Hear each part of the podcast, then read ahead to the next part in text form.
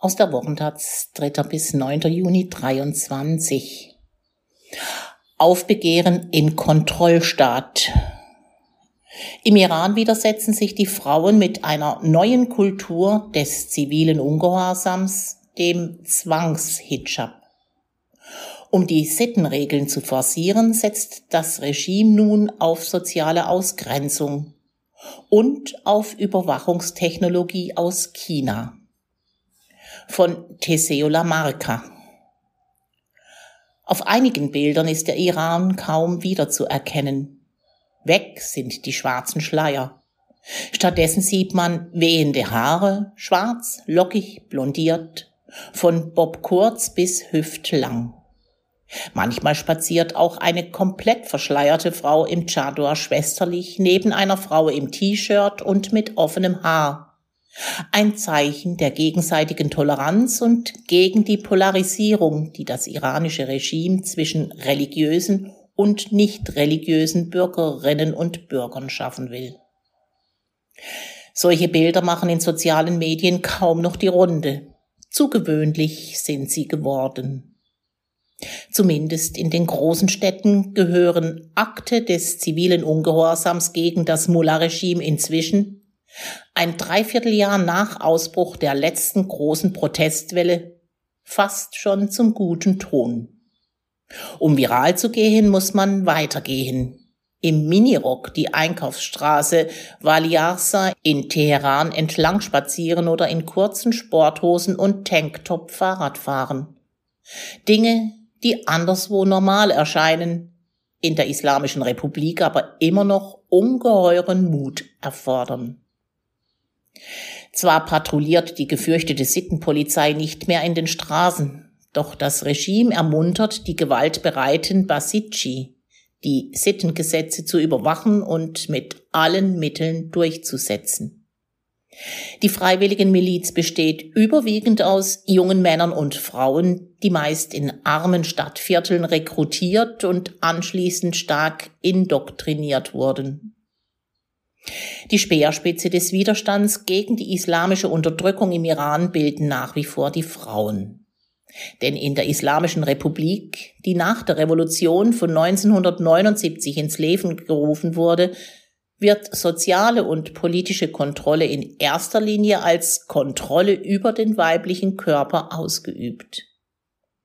Der Hijab ist ein Symbol der Islamischen Republik, Gibt es keinen Hijab, macht die Islamische Republik keinen Sinn mehr, sagte vor wenigen Wochen Mohammad Degan, der amtierende Vizepräsident für juristische Fragen. Iranische Aktivistinnen wie die in den USA lebende Masi Adineyat vergleichen den Zwangshijab darum mit der Berliner Mauer. Fällt der Hijab, fällt auch die Islamische Republik.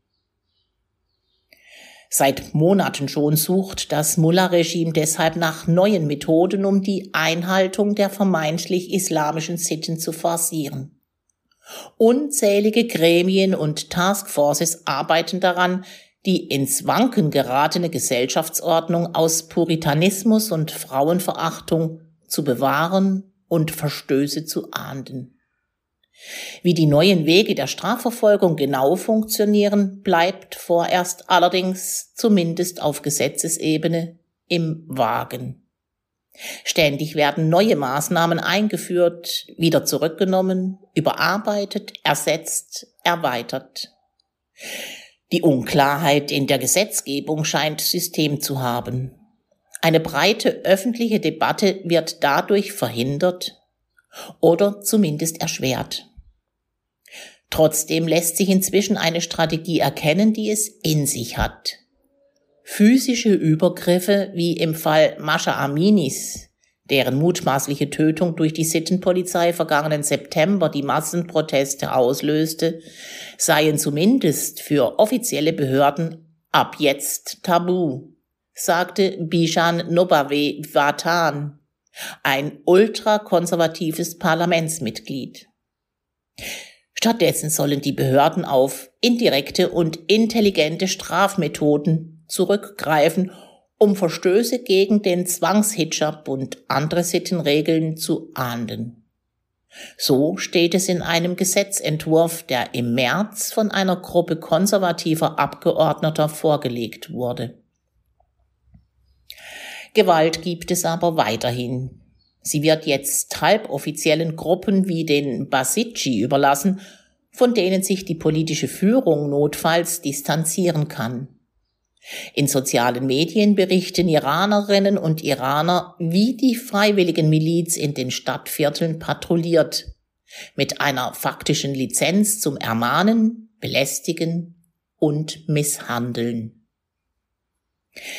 Weniger grausam, aber vielleicht noch effektiver sind die indirekten und intelligenten Methoden.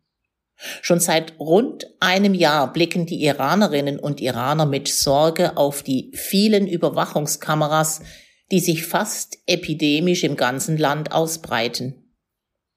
Als innovative Maßnahme wird die iranische Polizei intelligente Kameras an öffentlichen Orten einsetzen, um Personen zu identifizieren, die gegen die Vorschriften verstoßen zitierte die staatliche Nachrichtenagentur Tasnim die Polizei. Frauen, die den Hijab verweigern, werden jetzt nicht mehr durch die Sittenpolizei identifiziert und festgenommen, sondern durch hochmoderne Überwachungskameras mit Gesichtserkennung erfasst. Beim ersten Mal erhalten sie eine Ermahnung, spätestens beim zweiten Mal eine Geldstrafe. Die Höhe der Strafe liegt aktuell bei bis zu 100 US-Dollar dem aktuellen Monatslohn eines iranischen Fabrikarbeiters. Hardliner haben aber bereits Beträge von 60.000 Dollar gefordert. Wer die Strafen nicht zahlen will oder kann, dem wird das Bankkonto gesperrt. Für Reiche wird somit sogar der Hijab optional, kritisierte Nasila Marufian, eine iranische Journalistin, einen entsprechenden Gesetzesentwurf, der im Mai dem Parlament vorgelegt wurde. Doch die Strafen reichen über die Geldbuße hinaus. Geschäfte, Cafés, Restaurants und Einkaufszentren, in denen Frauen ohne Hijab gesichtet werden, werden dicht gemacht. Autos, in denen unverschleierte Frauen mitfahren, werden konfisziert. Ziel dieser Maßnahmen sei die soziale Ausgrenzung von Frauen, die den Hijab verweigern, so der ultrakonservative Abgeordnete Ali Yasdikar. Möglich wird diese Art der Strafverfolgung durch chinesisches Hightech. 2021 schloss Iran mit China ein Abkommen über strategische Kooperation mit einer Laufzeit von 25 Jahren. Im Gegenzug zu billigem Erdöl und zur Übernahme verschiedener Wirtschaftszweige durch chinesische Firmen bekommt Iran aus China Überwachungstechnologie. Obwohl iranische Funktionäre den Kauf solcher Spitzentechnologie nicht zugeben, rühmt sich der chinesische Marktführer für Überwachungstechnik Tiandi auf seiner Website offen seiner Geschäftsbeziehungen zu Teheran was in China unter anderem dazu dient, Uiguren zu verfolgen, wird im Iran verwendet, um demonstrierende und unverschleierte Frauen zu identifizieren. Dass im Iran aktuell eine Kultur des zivilen Ungehorsams aufblüht, ist angesichts solcher Formen der Repression bemerkenswert, wenn auch kein neues Phänomen. Früher waren es Frauen, die unter dem Hijab einzelne Haarsträhnen hervorscheinen ließen, die die Grenzen des Möglichen verschoben.